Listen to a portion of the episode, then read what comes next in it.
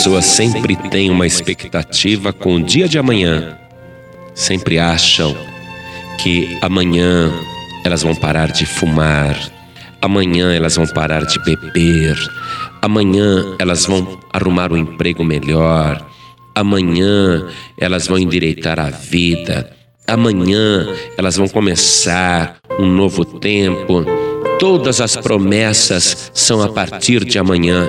Ah, amanhã vou começar um regime. A partir de amanhã não como mais doce, a partir de amanhã não como mais massa. A pessoa sempre projeta as coisas para amanhã, mas existe algo que você não pode deixar para amanhã, tem que ser hoje. E diz respeito à vida eterna, a decisão da tua salvação. Você não pode deixar para amanhã, dizendo: a partir de amanhã começarei a servir a Deus. Ah, amanhã aceitarei o Senhor Jesus e o receberei como Salvador. Amanhã eu vou andar direitinho, vou servir a Deus, porque o amanhã não está no teu controle, o amanhã não está no teu poder.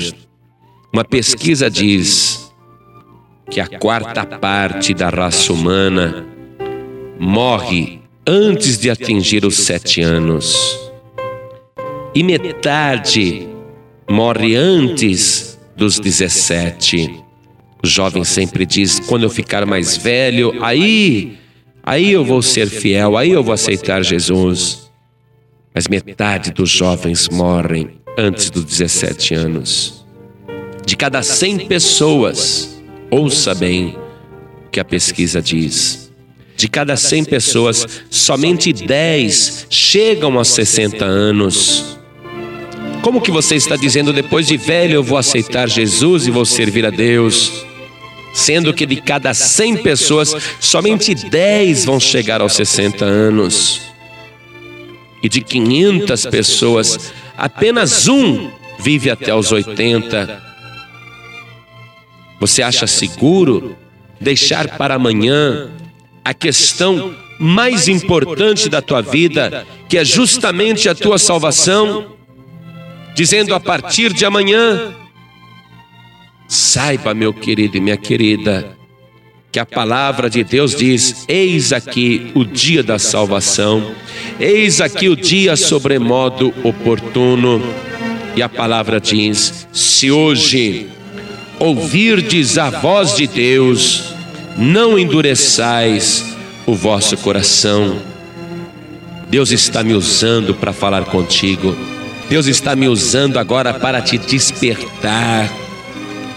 Não confie na transitoriedade da vida, nas riquezas, nos prazeres ou na juventude ou na segurança do dinheiro. Não confie nestas coisas, mas entrega a tua vida e confia somente em Deus.